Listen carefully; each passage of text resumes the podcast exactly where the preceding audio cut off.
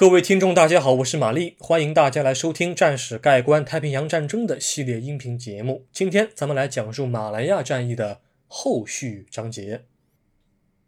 澳大利亚军队在金马市地区成功的伏击了日军之后，便迅速的撤退至麻坡附近的防线，以等待日军主力的到来。麻坡之战呢，它是马来亚战役当中最后一次成规模的地面战斗。英联邦军队的一个步兵旅被完全击溃，澳军的两个步兵营被日军完全打散，而日军对战俘还进行了残酷的屠杀。那么相关内容我将会花费两期节目的时间分开来叙述。今天我先聊一聊日方的进攻作战，以及日军坦克为什么又被澳军打了一次伏击。好，现在我们进入今天的正文部分。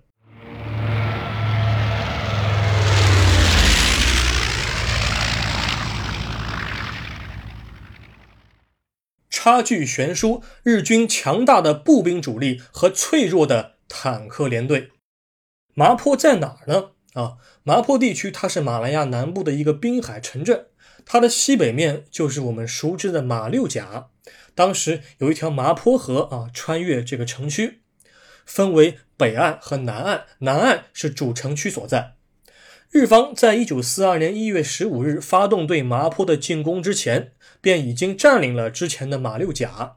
那么，当时驻守麻坡的是印度军队的第四十五步兵旅的部队。啊，这不知是日方的运气好，还是他们的情报工作效率高。日军近卫师团的主力部队，在一九四二年一月十五日晚上渗透的地点，正巧是印度军队的薄弱地带。近卫师团的部队在晚上偷偷接近了麻坡河的南岸，不动声色地把南岸停泊的驳船和帆船全部占为己用。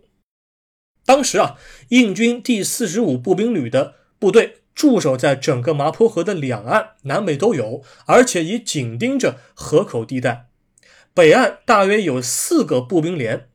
而其余军队均驻守在南岸的沿海公路附近。以为日军还是会走主干大道向麻坡地区推进。日军近卫师团的部队在当天晚上碰到了一个印军的巡逻队，但是双方发生了短暂交火之后，印军巡逻队就被日军完全的消灭了。他们没有任何机会向周围的印军指挥所通报日军的夜袭。一九四二年一月十六日清晨，战斗突然在麻坡河的北岸打响。乘坐民用帆船和驳船的日军部队突然在北岸登陆，切断了印军四个步兵连向南岸撤退的水上通道。同时，近卫师团的主力部队向北岸的印军发动了猛烈的进攻。近卫师团抢占船只的目的主要有两个：一是可以切断印军从水道撤退的后路；二是为了绕过麻坡城区的印军防线。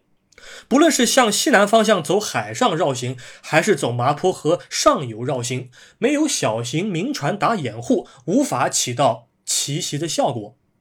正当印军的四个步兵连被日军缴获之时，麻坡城区内的印军主力却没有什么反应。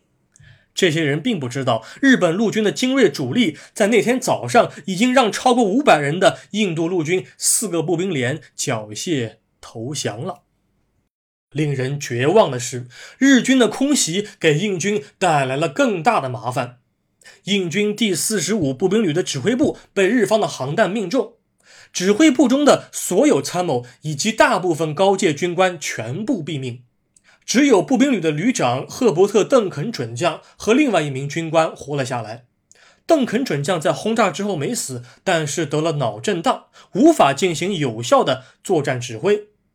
于是，印军第四十五步兵旅的指挥权就交给了澳大利亚第十九步兵营的营长查尔斯·安德森了。那么，截止到一九四二年一月十六日夜间，麻坡城区已经被日军完全占领。他们继续向麻坡城区周边的重要地区展开进攻。这个英联邦军队当然是不甘心的了。他们没有想到十六日的战斗会如此的惨烈。四十五旅的残余部队以及澳军的两个步兵营，现在已经退到了离麻坡不远的八几里地区进行整装待发。他们打算在白天重新夺取麻坡，并且从三大方向进行全面的反攻。但是在十七日白天，当部队推进到一半的时候，却遭到了丛林当中日军的伏击，因此反攻计划迅速破产。但是这个时候，日军大概是有一些骄傲自满了，他们轻而易举地拿下了麻坡城区，并且击退了英联邦军队的反攻。于是，有一位军官耍起了小聪明，哎。既然在士林河之战中，日军坦克能够夜袭敌方阵地并取得重大战果，那么再次使用这个战术，一定能让日军乘胜追击。好，指挥这股坦克突击力量的是中队长吴反田重雄，他当时率领了九两九五式轻型坦克，在没有步兵支援的情况之下向前推进。然而，战事却不如这一位中队长所料。日军在士林河之战中交火的敌人并不具备反坦克武器，但是这一回，奥军第四反坦克营的两门火炮正在等待着日军的装甲部队。也许是这一位无反田中队长并不知晓在金马石之战中日军坦克被伏击之后的惨烈后果，于是他才如此的鲁莽行事。最终，九两九五式轻型坦克全部被奥军的两门火炮击毁了。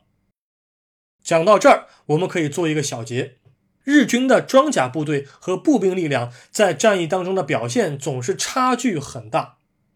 英联邦军队在丛林伏击战中总能够轻而易举地重创日方坦克，但却无法撼动日军的步兵力量。比如，当时在一九四二年一月十八日部署到前线的英军第五十三步兵旅的部队，便是在麻坡之战中首次与日军交锋。他们之前已经在北非执行过军事行动，虽然丛林作战经验不足，但至少也是上过战场的老兵了，也是经历过一些比较严酷的气候。但是偏偏与他们交手的是日本近卫师团的步兵第四联队。是日方的精锐步兵。当时，英军第五十三步兵旅的第六营在十九日之前守卫在永平地区的一个西侧的某处高地上。但是，当十九日清晨来到之时，日军近卫步兵第四联队的两个大队把他们从高地上赶了下来。麻烦的是，这一小股英军无法进行协同作战，因为他们当时没有携带任何的电台。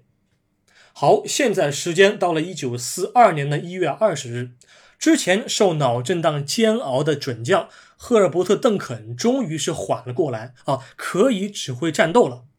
但是很可惜的是，当英联邦军队正拼着刺刀冲锋之时，尝试去重新夺取被日方强占的一些载具的时候，邓肯准将被日军击毙了。原先本来可以从旅长位置上退下来的查尔斯·安德森营长，这一回却不得不重新指挥起四十五旅。截止到一月二十日黄昏，日方追击已经给安德森的残余部队设立了多个路障，尝试将英联邦军队完全的包围。综上所述，在麻坡附近的战斗中，英联邦军队已经死了一位准将和三个营长。现任四十五旅的旅长安德森是澳军的一位营长，而且不属于第四十五步兵旅的原先的作战序列，因为这个旅当中所有营以上的军官全部死在了前线。哎呀，那么怎么办呢？啊，安德森旅长当时大致集中了一千余人左右的部队，打算在一月二十日夜间通宵行军，突破日军的包围圈。这些士兵啊是疲惫不堪，但是英联邦军队没有任何的办法。他们为了躲避日方的路障，加上自身也没有什么交通工具可以用，因此他们只能够把希望寄托在附近茂密的丛林中了。感谢你收听今天的音频节目，我将在下一期中讲述安德森旅长率领的突围部队到底经历了什么样的战事。下一期节目是马来亚战役当中地面战斗的最终章，我们下一期再见。